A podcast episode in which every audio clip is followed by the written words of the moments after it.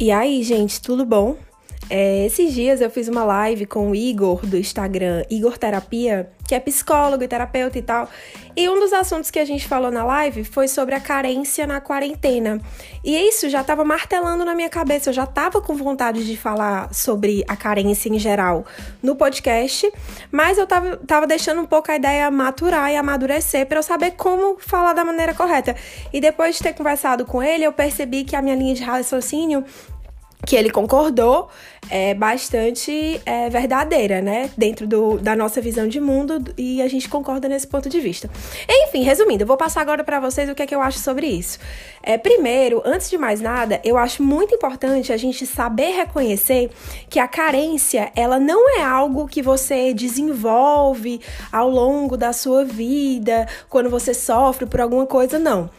Se você é mulher, eu não posso falar pelos homens porque não é meu lugar de fala, então vou falar como uma mulher.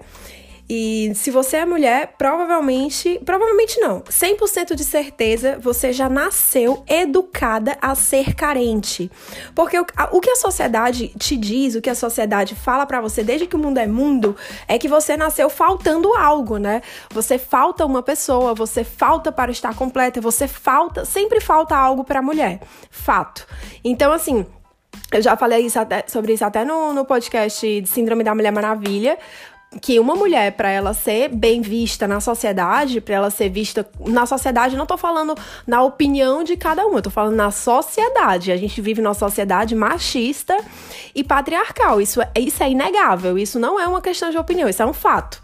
Agora, a opinião de cada um é relativo, né? Mas diante da sociedade, para uma mulher ser bem vista, para ela ser aplaudida, aclamada, ela tem que ser sensacional, ela tem que ser extraordinária, ela tem que ser a melhor mãe, a melhor profissional, a melhor esposa esposa, a melhor dona de casa. Ela tem tudo que ela fizer, ela tem que fazer com excelência, porque se ela não fizer o melhor, se ela não se sobressair, se ela não for genial, é, tiver o corpo em forma, for divertida, engraçada, bem-humorada, se ela não for 100% em tudo, ela não é valorizada, ela não é bem vista, porque a sociedade está o tempo inteiro pronta para apontar os defeitos e não enaltecer as qualidades. Isso é um fato, não tem para onde correr. A prova disso, para mim, assim, a prova disso não, tem mil provas sobre isso, mas uma prova recente disso é a diferença do Babu e da Thelma no, no BBB. Vocês podem ver, é tão, é tão nítido que eu não sei como as pessoas não conseguem enxergar, porque claramente a forma como tratam a Thelma é diferente da forma como tratam um babu.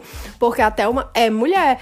Além de ser negra e enfrentar todas as dificuldades que ela teve na vida, ela ainda por cima é mulher e isso sempre coloca ela numa escala abaixo. Qualquer coisa que ela faz, ela é altamente criticada e condenada, diferente do Babu, que as pessoas olham para ele, ficam com pena e passam pano para todas as atitudes escrotas e machistas que ele teve ao longo do programa. Mas enfim, trazendo isso pra vida real, né? Quer dizer, a Big Brother é vida real, eu, eu levo muito em conta o que eu vejo lá. Mas trazendo isso pra nossa realidade, de fato, se você é mulher, você já nasceu com a parte que falta, você já nasceu com a sociedade dizendo que você precisa encontrar alguém para você estar completa, que você precisa ter uma família para você ser uma mulher de valor. Uma mulher que não quer ser mãe, Ave Maria, ela é condenada, ela é crucificada, porque é inconcebível para a sociedade que a gente vive que você seja mulher, que você nasceu com biologicamente preparada para ser mãe e você não queira ser mãe, porque isso tipo invalida a sua condição de mulher como se você não servisse como mulher. Então, diante dessa sociedade, não tem para onde correr. Todas as mulheres nascem carentes. Todas. A única diferença é em que momento da sua vida você toma consciência da sua carência. Eu, graças a tudo que eu passei na minha vida, que não foram coisas boas, mas enfim, graças a tudo isso, eu tomei consciência da minha carência muito nova, muito nova mesmo. Quando eu perdi meu pai, foi que eu percebi que havia essa parte que faltava em mim e eu achava que era o lugar que ele ocupava, mas eu percebi que essa parte nunca iria se preencher com nada nem com ninguém.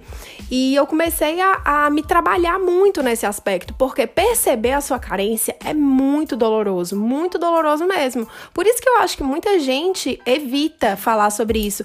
A carência é vista como algo demonizado. A carência é, ah, você é carente. Isso é um xingamento. Você dizer para uma pessoa que ela é carente, você tá botando ela no lixo. Você tá querendo dizer que ela é desesperada, você tá querendo dizer que ela mendiga amor, você tá querendo botar, você tá botando ela no chão. Então as pessoas evitam falar sobre isso porque ninguém quer se assumir carente. Ninguém quer admitir para si mesmo que quando termina um relacionamento e tá, e tá em casa sofrendo e tal, tá carente. Ninguém quer admitir que é carente quando sai para encher a cara e fica com qualquer pessoa só para ter alguém para ficar ou alguém para pensar ou algo para botar na cabeça. Porque desde que o mundo é mundo, eles estão dizendo pra gente, mulher, que a gente tem que pensar em alguém. Tem muita, muita gente que eu vejo que fica estagnada numa história, numa situação, ou achando que gosta de uma pessoa, nutrindo o sentimento por uma pessoa, simplesmente porque acha que tem que estar sempre pensando em alguém. Porque foi ensinada a pensar em alguém, entendeu? Não é porque você realmente não tem, não existe a necessidade de pensar em outra pessoa o tempo inteiro, principalmente quando você não tá com ela. Não existe. Isso, essa necessidade não existe. Se você sente isso, se você sente vontade, se você não consegue tirar uma pessoa da cabeça, que é exatamente o, um relato que eu recebo muitas vezes, eu não consigo parar de pensar em fulano. Primeiro, você foi educada a isso, então é óbvio que você ia ficar o tempo inteiro pensando em macho, porque desde que a gente tem 5 anos de idade, as pessoas nos dão um boneco para beijar com o homem e faz a gente brincar de casinha e de e brincar de ser mãe. Então é óbvio que se quando você amadurece, você sente falta de ter alguém, porque você foi educada para isso, entendeu? Então, primeiro, reconheça que todo mundo, todas as mulheres nasceram carentes por conta da sociedade que a gente vive. Se você não for capaz de reconhecer a sua carência, você não vai ser capaz de se, se trabalhar e não permitir que a carência te domine, que é exatamente no ponto que eu quero chegar. Então, assim, a única diferença que tem entre as pessoas, no meu ponto de vista, é que a gente tem fases, em fases diferentes da vida, a gente toma consciência dessa carência. Eu tomei consciência da minha carência muito cedo. Isso quer dizer que foi mais fácil? De jeito nenhum. Eu sofria muito, eu me sentia só, era uma solidão que, assim, inexplicável. Era uma solidão que eu estava rodeada de gente e eu continuo, continuava me sentindo só. Era uma solidão que eu lembro que a primeira vez que eu fui morar sozinha mesmo, que eu vi que eu estava completamente só, assim, sem amigos, sem família, sem ninguém ninguém. E eu, e eu perdi essa sensação de segurança que a gente tem quando a gente tem pessoas que conhecem a gente. Eu fiquei, eu senti um desespero tão grande, eu chorei tanto, porque eu me vi completamente só no mundo. Eu vi, eu pensei, meu Deus, nesse mundo existem 7 bilhões de pessoas e eu estou completamente sozinha. E isso fez com que eu me afundasse numa depressão de autopiedade, vitimismo e etc, porque realmente é muito doloroso. Mas foi uma fase, eu consegui reconhecer os momentos em que a carência vem e deixar que ela viesse, porque eu passei muito tempo da minha vida negando isso. Eu não queria ser carente porque eu achava que carente era fraqueza, porque eu tinha essa mesma visão de que se você é carente, você é desesperada, se você é carente, você mendiga afeto. Se você é carente, todo mundo vai perceber que você é carente. Não tinha coisa pior, não tem xingamento pior do que você dizer para uma mulher que ela é carente, né? Parece que ela é o lixo do mundo. Então eu não queria ser essa pessoa, não queria admitir que eu era carente, eu queria ser autossuficiente, mas ninguém ninguém é autossuficiente sem reconhecer suas fraquezas. É impossível. E a carência, quer queira, quer não, se você deixar, ela se torna uma fraqueza. E era para mim um, um sinônimo de vulnerabilidade. Sempre que eu me sentia carente, eu me sentia vulnerável. Eu achava que por conta daquilo eu iria atrás de alguém que não presta, por conta daquilo eu poderia aceitar uma relação indigna, por conta daquilo é, as pessoas iam sentir a minha energia de desespero. Eu, tinha, eu tenho uma amiga que as pessoas diziam dela que eu achava isso, meu Deus. As pessoas diziam pra ela, dela assim, né? Não diziam na cara dela, mas diziam dela, que ela era desesperada para namorar. Ah, fulana é desesperada para namorar. Ela vai com muita sede ao pote. Todo cara que ela fica, ela tá desesperada para namorar, o cara percebe logo. E aí eles se assustam e fogem. Então eu ficava, meu Deus, que, que comentário horrível, horrível de se dizer de uma pessoa E ao mesmo tempo, não tem muito. É, é, eu entendo que as pessoas tivessem essa impressão dela, porque ela realmente emanava essa energia, ela realmente emanava esse, essa pressa de ter um relacionamento, que era visto como desespero, que era visto como carência e várias outras coisas, né? Enfim. Então, gente, é, primeira coisa que, que eu tive que aprender a fazer na vida foi reconhecer a minha carência e permitir que ela venha. Porque enquanto eu ficava negando e negando e negando e querendo ser forte, autossuficiente, suficiente, não assumindo que eu tava sentindo falta, que eu tava me sentindo só, ou que isso e que aquilo, eu só sofria. Quando eu aprendi a aceitar, é, tudo bem, eu sou carente, eu estou carente, eu gostaria muito de ter alguém aqui comigo agora, porque eu me sinto muito só. Eu permiti que essa dor viesse e essa dor passasse. E o que eu aprendi durante esse processo é que sempre passa, sempre passa. Eu vou dizer assim, ah, cheguei no nível que hoje em dia eu não sou carente? Claro que não. Foram anos e anos e anos. Eu tenho 28 anos, então imagina, eu comecei esse processo de autoconhecimento e autodescoberta há mais ou menos uns três anos, no máximo três anos. Antes disso, eu tava meio perdida da, das ideias, eu ainda tava tentando me encontrar.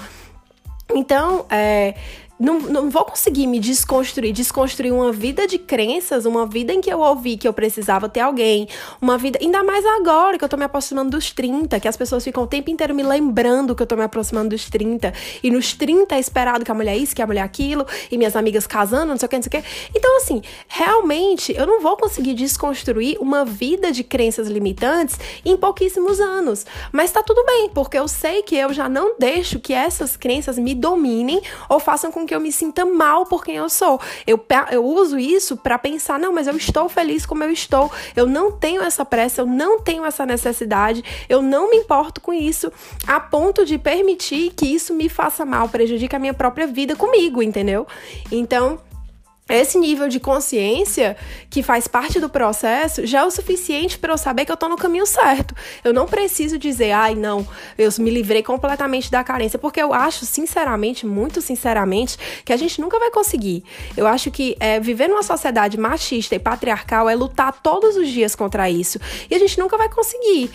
Pode ser, vai melhorando, vai melhorando, e você vai se tornando uma pessoa é, plena com você, em paz com você, que faz as pazes com você e que não precisa ficar seguindo o roteiro que as pessoas querem, mas realmente achar em algum momento se livrar completamente disso, eu não sei. Pode ser que eu possa estar enganada, né? Eu posso estar, pode ser que daqui a algum, algum tempo eu chegue para vocês e diga que aconteceu, mas nesse momento eu ainda tô no processo, então eu não posso falar sobre o final. Mas o que eu posso falar é que aprender a reconhecer a minha carência, aceitar quando ela vem, cur curtir a minha força, curta a minha força. Quando bateu, bate a carência e eu tô sozinha no meu apartamento e eu não tenho ninguém e eu penso, meu Deus, queria tanto ter uma pessoa, eu deixo que essa dor venha.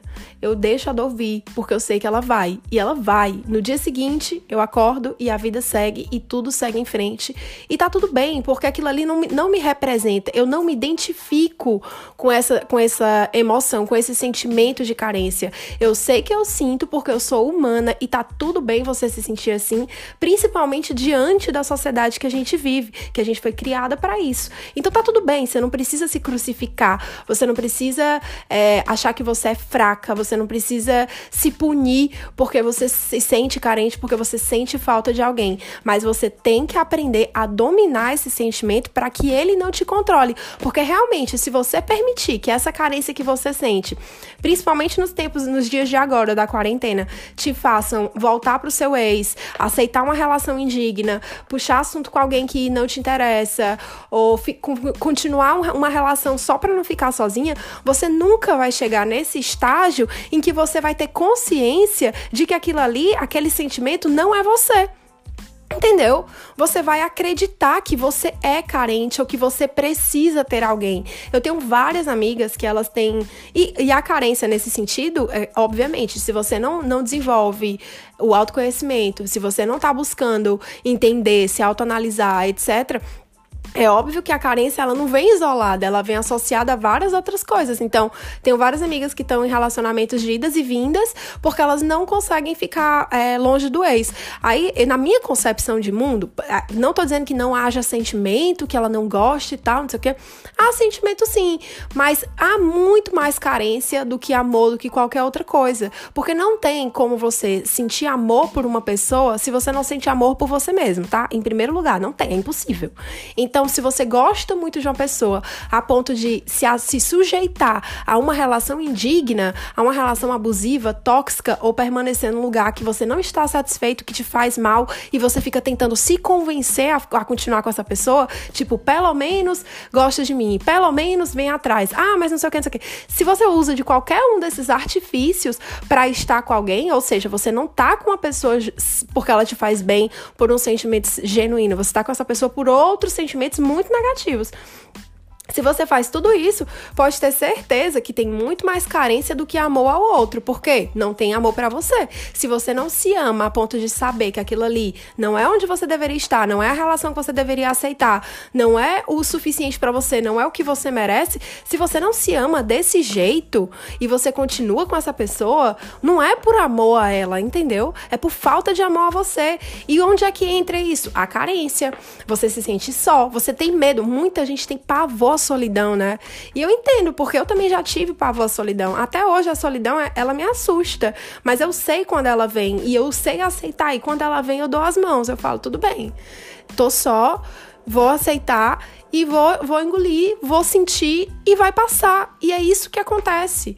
Várias vezes, quando vem, eu fico pensando, ai, vou mandar mensagem para fulano, ai, vou responder não sei quem. Até tem dias que, que eu, quando a carência bate, que eu até respondo mais algumas pessoas, dou um cabimento ali, dou uma moral ali, aquela coisa, né?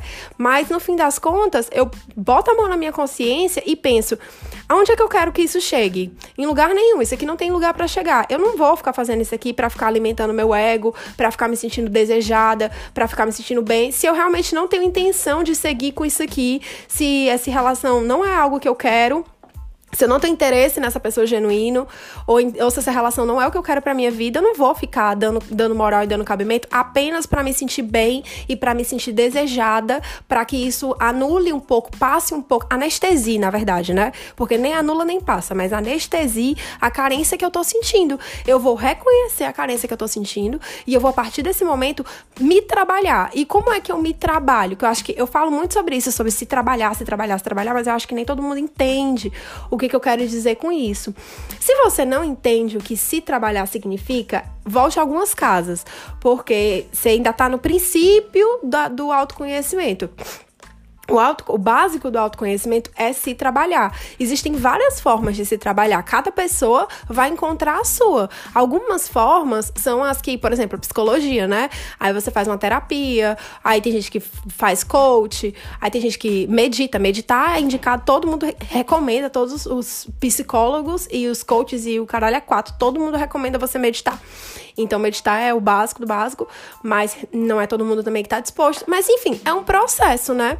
E como todo processo, você tem que descobrir qual é o seu, você tem que descobrir qual é o seu caminho, o que é que você se identifica. Você se identifica com a espiritualidade? É na espiritualidade que você consegue se conectar com você? Então, segue na espiritualidade. É na psicologia? Então, faz terapia. É através de meditação? Não sei. Eu acho que, na verdade, o equilíbrio é você encontrar um ponto entre, entre a espiritualidade a psicologia e a meditação. Então, assim, que tá muito ligada à espiritualidade também. E a psicologia também. Para mim, tudo é a mesma coisa, assim, tudo se conecta. Se você trabalha só uma coisa e não trabalha outra, você vai sempre sentir uma, uma incerteza, você vai oscilar nas suas convicções, nos seus caminhos, nas suas decisões. Mas se você tá buscando se trabalhar em todos os, esses quesitos, você vai con conseguir chegar num ponto de equilíbrio que vão te, vão te trazer. É, não digo vão te trazer as respostas, porque quando você chega no, no, nesse ponto, você não precisa de respostas você entende. E o fato de você entender o que é incompreensível, o que é o que ninguém te explica, faz com que você não busque essas, essas questões. Você simplesmente fica em paz. As coisas acontecem e você tá em paz, entendeu? eu passei por todo esse processo. Eu era uma pessoa, sou uma pessoa extremamente questionadora, mas eu era ainda mais relacionada à religião, extremamente cética, não acreditava em nada e passei oito anos sem acreditar em Deus. Então, em Deus em nada superior que eu tô dizendo, tá? Então, assim, eu passei por todos esses processos de transformação e eu questionava muito, eu queria muitas respostas. E hoje em dia não, hoje em dia eu não preciso de resposta quando as coisas acontecem na minha vida. Eu entendo, eu entendo e eu não sei por que eu entendo, tá? Eu não sei como eu entendo e eu não sei muitas vezes explicar por que eu entendi ou como eu entendi. Às vezes, quando eu racionalizo muito sobre as coisas que eu tô pensando, as coisas que eu tô sentindo, eu começo a questionar de novo e duvidar das coisas que eu tô pensando e sentindo. E aí, é, teve uma vez que eu vi uma mulher falando, uma mulher no YouTube, eu acho enfim, nesses canais de espiritualidade que eu também adoro. E aí ela falou que, tipo, se você não, não sente, se você tentar racionalizar as coisas que você sente, você vai sempre duvidar. Porque não tem lógica para as coisas do coração, entendeu? Então, hoje em dia, eu não fico mais me questionando. Eu procuro sentir com verdade. Se o que eu tô te falando agora toca o seu coração, se você sente verdade, se, se você sente verdade, você sentiu a sua intuição, bateu e você pensou, é isso, realmente isso faz sentido, não fica racionalizando sobre isso, porque não é algo que pode ser explicado de fato. E a partir do momento que você consegue compreender essa, o mundo dessa forma, você para de, de ficar tão louca procurando resposta, né? Enfim, voltando aqui pro assunto que eu fugi um pouco, né? Mas voltando aqui pro assunto da, da carência. Então, gente, o, que, que, o que, que aconteceu? Agora, nesse período de quarentena, as pessoas acham que estão muito mais carentes. Mas, na minha opinião, elas apenas se confrontaram. Elas apenas tiveram consciência da carência que sempre existiu nelas, entendeu? Porque se você se sente triste, deprimido, solitário, qualquer coisa, apenas porque você está isolado, não tô dizendo que é uma situação fácil, não tô dizendo que ai, é muito fácil, não sei o quê. É, não. É uma situação estressante, é uma situação que causa ansiedade, é, uma, é um momento de incerteza para todo mundo. Tá todo mundo meio lascado da cabeça, tá todo mundo mal, tá todo mundo preocupado. Todo mundo se parar pra pensar, vai ter o piripaque do Chaves. Todo mundo se parar pra pensar, tem um motivo para surtar. Então é melhor não parar pra pensar sobre essas coisas. Porque é normal você sentir todo esse turbilhão de emoção diante dessa situação que a gente tá vivendo, que é um, um momento de completa incerteza. Mas o que acontece é que muitas dessas emoções que você está sentindo agora na quarentena é, são, são emoções que já estão em você e que estão aflorando devido ao isolamento. Então você não se tornou carente por conta da quarentena. A quarentena não tá fazendo você isso acontecer, você sentir mais falta, você ficar pensando mais em alguém. Não é a quarentena. O que tá fazendo isso é você mesmo. Você simplesmente agora tem que lidar com o que você nunca quis enxergar, que é o fato de que a sociedade manipulou tudo que a gente fez na nossa vida como mulher, né? Para que chegássemos realmente nessa carência. Por que, que é conveniente? Por que, que é conveniente para a sociedade que a mulher seja carente? Porque assim ela vai aceitar qualquer embuste, né? Uma mulher carente, ela aceita estar tá num casamento falido, fracassado. Ela aceita continuar casada pelo por causa dos filhos, colocando, ah, não, mas é por causa dos meus filhos, por causa dos meus filhos. E assim ela negligencia a própria felicidade, o próprio rumo da vida dela por conta disso. E ela acha que tá lindo. Então, e isso também é carência. Então, uma mulher, uma mulher que é carente, ela aceita um relacionamento indigno, ela aceita ser traída, ela aceita um relacionamento abusivo, ela fica idas e vindas com, de, com pessoas que deveriam ter ficado no passado. Enfim, uma pessoa carente, ela realmente é muito mais ansiosa para dar para dar próximos passos com as pessoas que ela se relaciona. Então, assim, é muito conveniente para uma sociedade machista que as mulheres sejam carentes. Isso não foi alguém que, ai, vamos fazer com que as mulheres sejam assim, não. Mas isso aconteceu, né? É estrutural. É um, a carência, ela é estrutural, ela tá intrínseca. Você nem sabe de onde ela vem. Quando você assiste um filme de amor que te deixa mal, ainda tem os hormônios, né? Que ninguém, não tô nem entrando nesse mérito do hormônio, porque na TPM, puta que pariu, é horrível. Então, assim, ainda tem os hormônios para complicar mais a parada. Então, quando você entra nessa, nessa nessa, nesse fluxo de ver um filme, ver uma coisa, ver uma música e sentir falta de alguém, não sei o quê. Não tô dizendo para você não, você não se permitir sentir, porque como eu tô falando desde o princípio, você tem que aceitar os seus sentimentos e não negar a forma como você se sente, mas não se identifica. Estou sentiu carência, sentiu vontade de ir atrás de alguém, sentiu vontade de voltar, ficou lembrando, porque a carência ela, ela é, é traiçoeira. Ela faz você lembrar só dos momentos bons que você teve com a pessoa. Ela faz você ver sinais onde não tem, tipo, ouviu uma, alguém falou uma palavra que te fez te lembrar o fulano, você, caralho, é um sinal. Te faz ver sinal onde você não tem, porque você tá numa, numa nebulosidade emocional, vamos dizer assim, acabei de inventar isso, mas o seu emocional tá nebuloso e você não tá conseguindo enxergar com clareza o momento que você tá vivendo, o presente, entendeu? Porque a carência ela te leva pro passado. Ou ela te leva pro passado, ou ela traz ansiedade pro futuro. Mas ela não, é um, um, momento presente. Porque quando você tá no momento presente e você fala, eu estou carente agora, nesse momento, você se permite viver isso, é assim que você tem a oportunidade de deixar passar. Quando você traz ela para o momento presente que você tá. Se você não aceitar, se você não quiser falar sobre isso, se você não quiser pensar pensar sobre como você tá se sentindo, ela vai ficar sempre voltando, sempre. E aí você vai começar a acreditar que você gosta mesmo daquela pessoa. Você vai ficar, nossa, mas eu não esqueço ele porque ele foi muito especial, porque é muito difícil esquecer. Não, não. não é muito difícil esquecer. É um processo longo, é um processo doloroso. Mas ficar nessa de, ai, não consigo, não consigo, não tenho nem paciência, sinceramente, para esse tipo de papo. Eu já, Deus que me perdoe, mas eu já passei dessa fase de, de, de inconsciência e eu não tenho mais paciência. Por isso que eu não. Por isso que eu falo sempre, eu não gosto de ficar dando conselho, não gosto de, de gente pedindo pra isso, perguntando minha opinião em relação ao relacionamento deles, porque eu não tenho paciência. Eu já passei dessa, dessa fase. Eu não consigo mais enxergar as coisas desse jeito.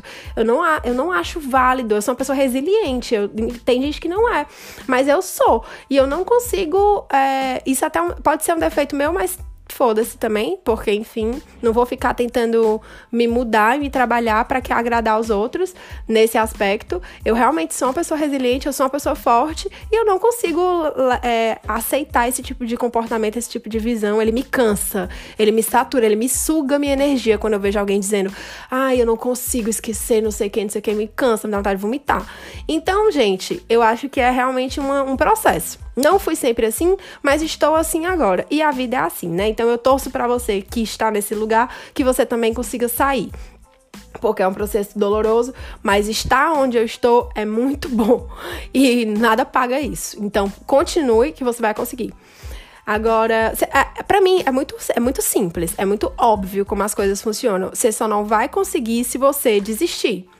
Pronto, é isso. Se você desistir, você não vai conseguir. Se você realmente aceitar que você não vai conseguir, é, ai, não consigo esquecer fulano, não consigo isso, não consigo, você não vai conseguir, porque você já desistiu. Se você desistiu, é isso. Você aceitou que você não consegue. Eu não sou esse tipo de pessoa, então eu não entendo esse tipo de pessoa. Voltando, a carência na, na quarentena nada mais é do que um sinal de que você é carente e o mundo te fez carente e agora você precisa rever as suas prioridades e praticar o autoconhecimento, porque não tem para onde correr. Como se trabalhar para se livrar dessa carência? Gente, quando é, eu, eu assim, eu, como eu tá falei, existem vários métodos, cada pessoa vai encontrar o, o, o dela, né? A forma com que ela possa se conectar com ela mesma melhor. Eu gosto de escrever, como vocês já sabem, então muitas vezes quando eu me sinto assim angustiada, sufocada com algum sentimento, algum diálogo, porque às vezes tem um diálogo na minha cabeça que eu quero que aconteça com uma pessoa, mas não tem possibilidade de acontecer. Então ele fica me martelando que eu não consigo nem dormir. Eu acordo no meio da noite e o diálogo tá batendo na minha cabeça. Aí eu pego e falo, pô, espera aí que eu vou escrever. Aí eu escrevo o que eu tô sentindo, escrevo como se eu estivesse falando pra pessoa, ou escrevo uma carta, ou escrevo, sei lá, pro universo, mas eu escrevo, eu boto pra fora aquilo que eu tô sentindo e imediatamente assim que eu termino de escrever, eu percebo o alívio, porque às vezes as coisas estão nebulosas e batendo na nossa cabeça, porque estão na nossa cabeça. E a partir do momento que a gente bota para fora, a partir do momento que a gente externa, pode ser através de um, de um de, de uma escrita, ou pode ser conversando com alguém também. Às vezes, por exemplo, para fazer esses podcasts, para poder chegar nessa linha de raciocínio, eu já tinha, já tava naquela dia, eu preciso falar sobre isso, porque eu sinto que é um assunto que as pessoas devem estar, tá, muita gente deve estar tá se sentindo carente agora na quarentena, e é importante que elas saibam que essa, essa carência ela não veio da quarentena, essa carência está nelas por uma questão estrutural. E a partir do momento que ela souber aceitar isso, ela vai conseguir se trabalhar e não não permitir que esse sentimento de falta lhe domine.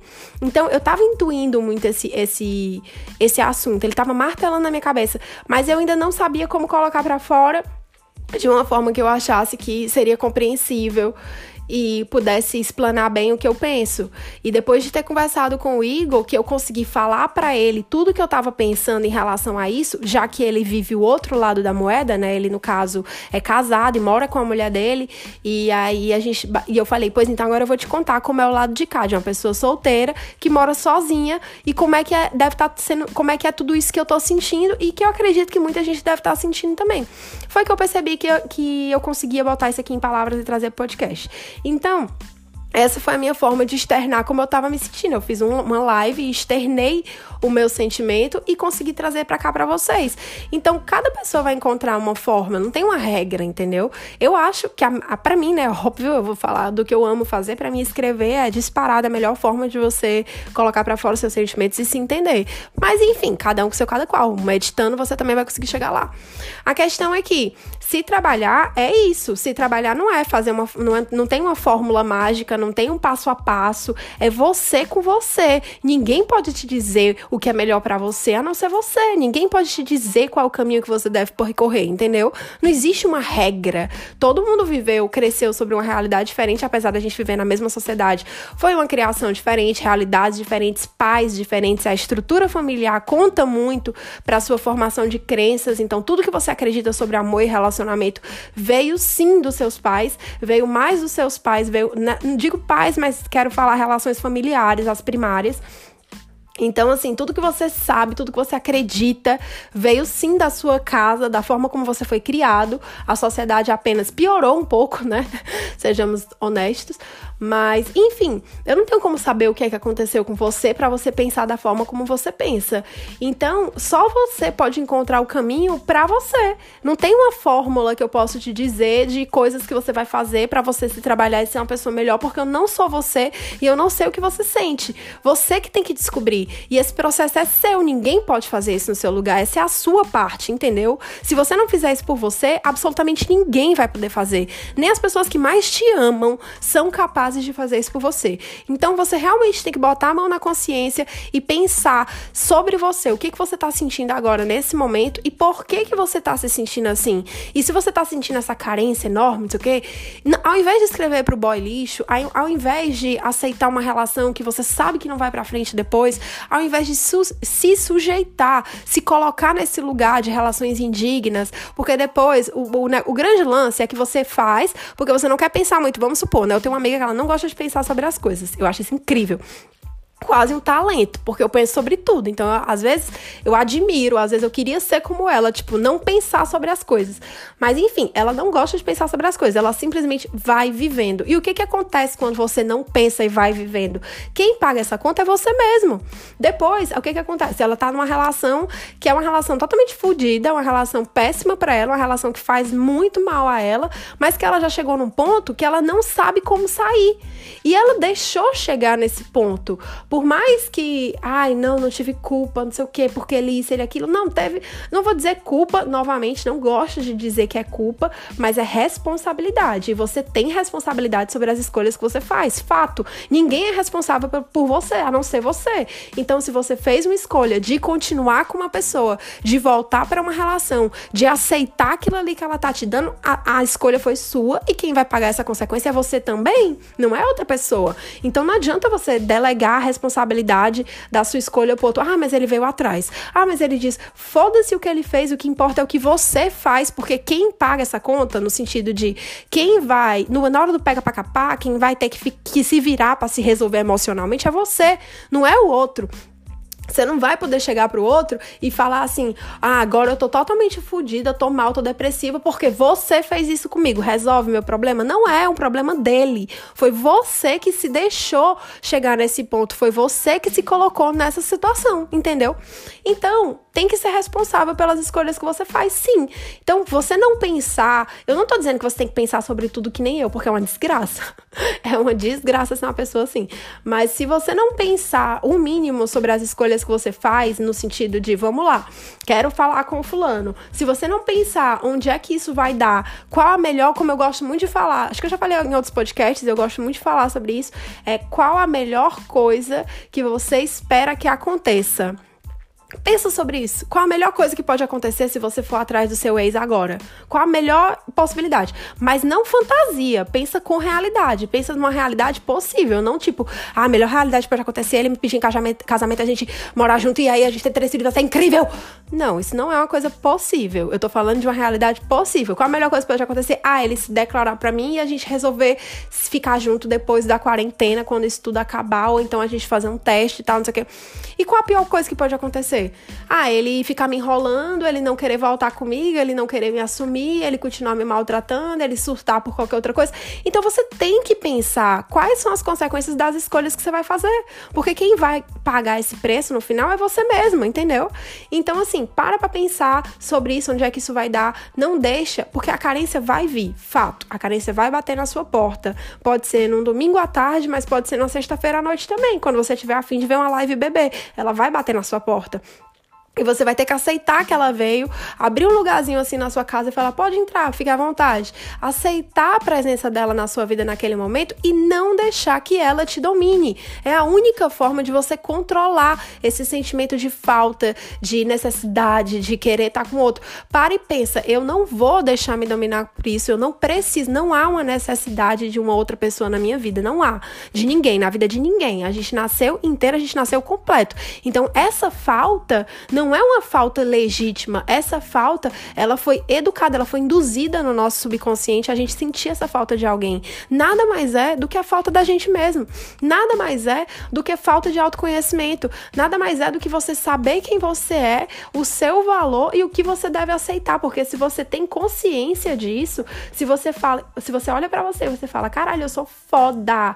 Olha, eu sou incrível. Eu sou tão incrível que eu não mereço ser a segunda opção de alguém. Eu sou sou tão incrível que eu mereço alguém que me coloque no pedestal que eu mereço, que eu estou, entendeu? Eu sou tão incrível que eu mereço alguém que me priorize. Eu mereço alguém que esteja disposto a fazer por mim a mesma coisa que eu faço.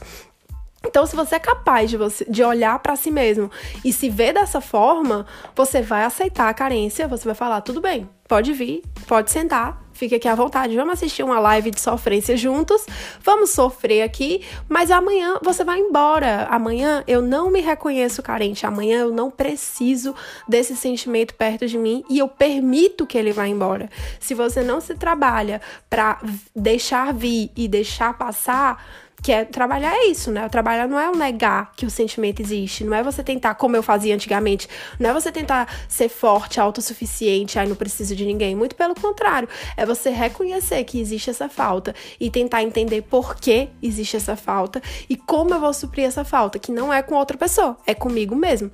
Então, gente, esse momento de quarentena serve para a gente refletir muito sobre nossas emoções, não só sobre as nossas prioridades, o que está acontecendo no mundo, essa coisa toda de empatia e tudo mais, mas sobre o lugar que a gente tá mesmo, emocionalmente, conscientemente, onde a gente se coloca, né? E é isso.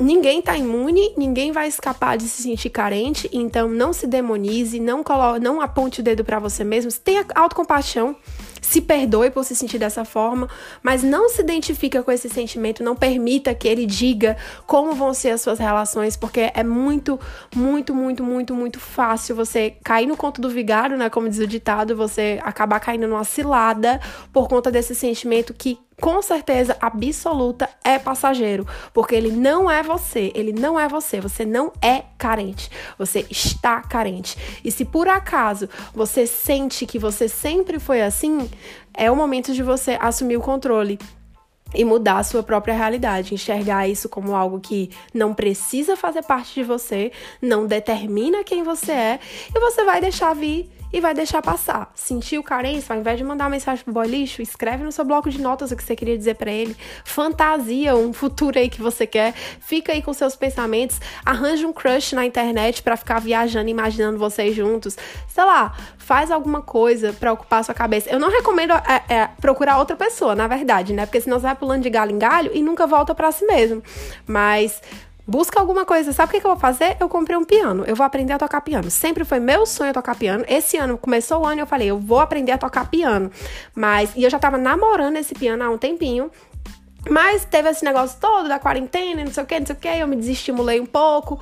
E aí fiquei tipo, ah, será, será? Quando foi esses dias, começou a martelar na minha cabeça: compra o piano, compra o piano, compra o piano. E eu falei, ah, quer saber? Foda-se, vou comprar um piano. Comprei, tô esperando chegar e vou começar a praticar sozinha e vou aprender piano. Eu sei que vai ser divertidíssimo, eu vou amar e vai ser uma questão de autossuperação mesmo, porque é algo que eu sempre quis fazer e eu tinha mil desculpas para não começar. E agora eu, eu vou fazer, porque eu tenho tempo e eu tenho que me adaptar a essa nova realidade, como todo mundo, afinal de contas a gente vai passar, eu não sei como é que é, como é que vai ser aí no Brasil, mas aqui na Espanha, para quem não sabe, eu moro em Barcelona. Aqui as coisas vão voltar a abrir, mas aos poucos, e só vai ter festa, essas coisas, próximo ano. E basicamente eu vivo de festa, restaurante e academia, ou seja, tudo que não vai abrir tão cedo. Então eu tenho que arranjar outra forma de entretenimento, outra forma de ficar bem na minha casa, outra forma de, de ter uma motivação, de acordar empolgada. E eu, eu escolhi, além do meu livro que eu tenho aqui, que eu tô escrevendo ainda, né? Além do meu trabalho, porque a minha vida não pode ser só trabalho, eu escolhi o piano como um hobby para me dedicar e usufruir. Quem sabe ano que vem, quando tudo normalizar, eu vou estar tá, assim, Mozart, né? Se Deus quiser, eu vou estar tá, assim, pianista, dando concertos, vai ser incrível! Então é isso, gente. Espero que vocês tenham gostado. Fica a reflexão do, do da Quarença na quarentena.